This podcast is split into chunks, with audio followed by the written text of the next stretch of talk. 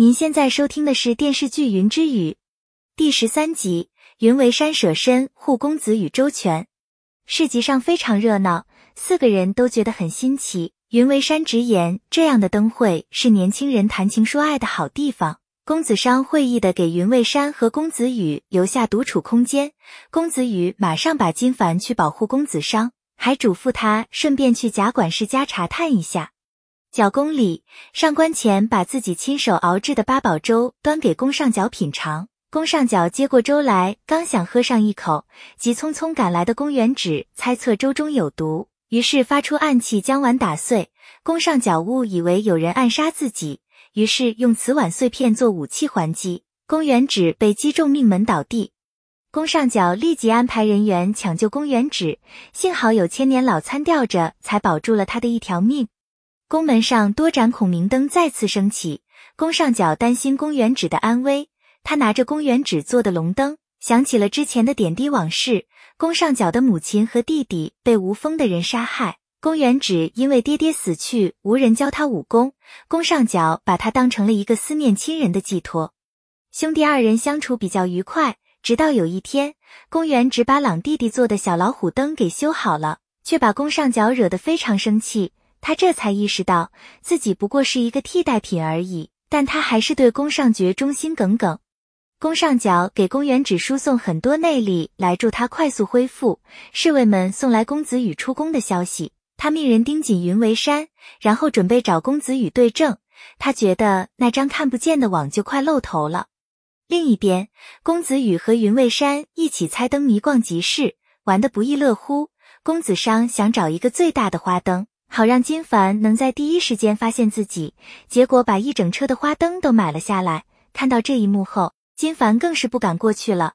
直到有两个流氓想欺辱公子商，金凡才上前解围。他还把自己买的萤火虫灯送给了公子商。公子商爱不释手，要把灯取名为小金子。金凡觉得还是叫小金商更好听一些。随后，二人一起前往贾管事家中查看。发现之前也有人来过这里打探。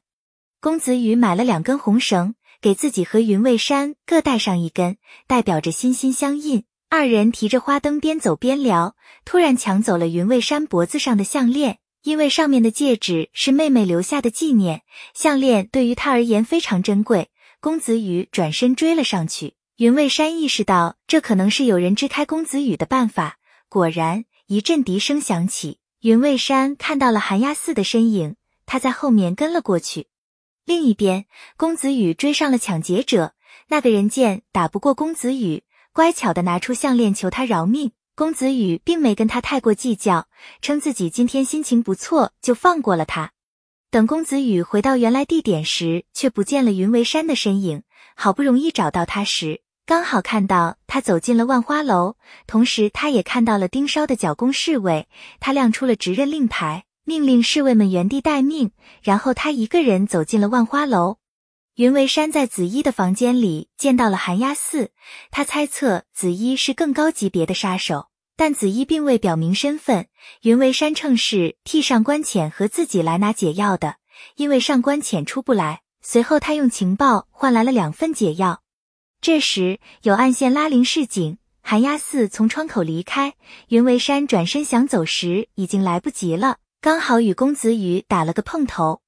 云为山看到了茶杯的信号，是除掉公子羽然后撤退的意思。他看到了不远处房顶举着弩箭的寒鸦寺，他的箭心对准了公子羽。稍作犹豫之后，云为山还是上前挡在了公子羽面前，谎称自己来这里是专程来找紫衣姑娘的。因为之前听说公子羽经常为了紫衣而光顾这里，就想见识一下紫衣姑娘的魅力所在。紫衣也在一旁应和。公子羽解释说自己跟紫衣什么事情也没发生过。云为山挡在公子羽面前不肯离开。紫衣见状发出了信号，寒鸦寺这才放下弩箭离去。公子羽则牵着云为山的手走出了万花楼。在外面监视的角宫侍卫们猜测云为山已经逃走了，于是发出响箭向角宫报信。下一秒就看见公子羽和云为山出现在他们面前。有人袭击了明雾姬，一个蒙面人与小黑打斗起来，他因不敌小黑而落荒逃走。回到房间之后，他口吐鲜血晕了过去。这个人正是上官浅。等上官浅醒来之时，发现四处都是侍卫嘈杂的声音，他急忙把鲜血处理了一下，然后准备换上睡袍，就听到后面传来叫门的声音。宫上角过来询问，得知详情后，刚想让侍卫破门而入，上官浅就睡眼惺忪的打开了门。宫上角询问他为什么开门这么久，上官浅谎称自己服了些抗寒解热的药，睡得很沉。宫上角让人进屋搜查，他发现屋内熏香味道很重，不由得怀疑起来。最后他在脸盆中找到了一滴血，然后便转头质问上官浅。本系列音频由喜马拉雅小法师奇米。整理制作，感谢您的收听。音频在多音字、英语以及专业术语方面可能会有不准确，如您发现错误，欢迎指正。更多电视剧、电影详解音频，敬请订阅关注。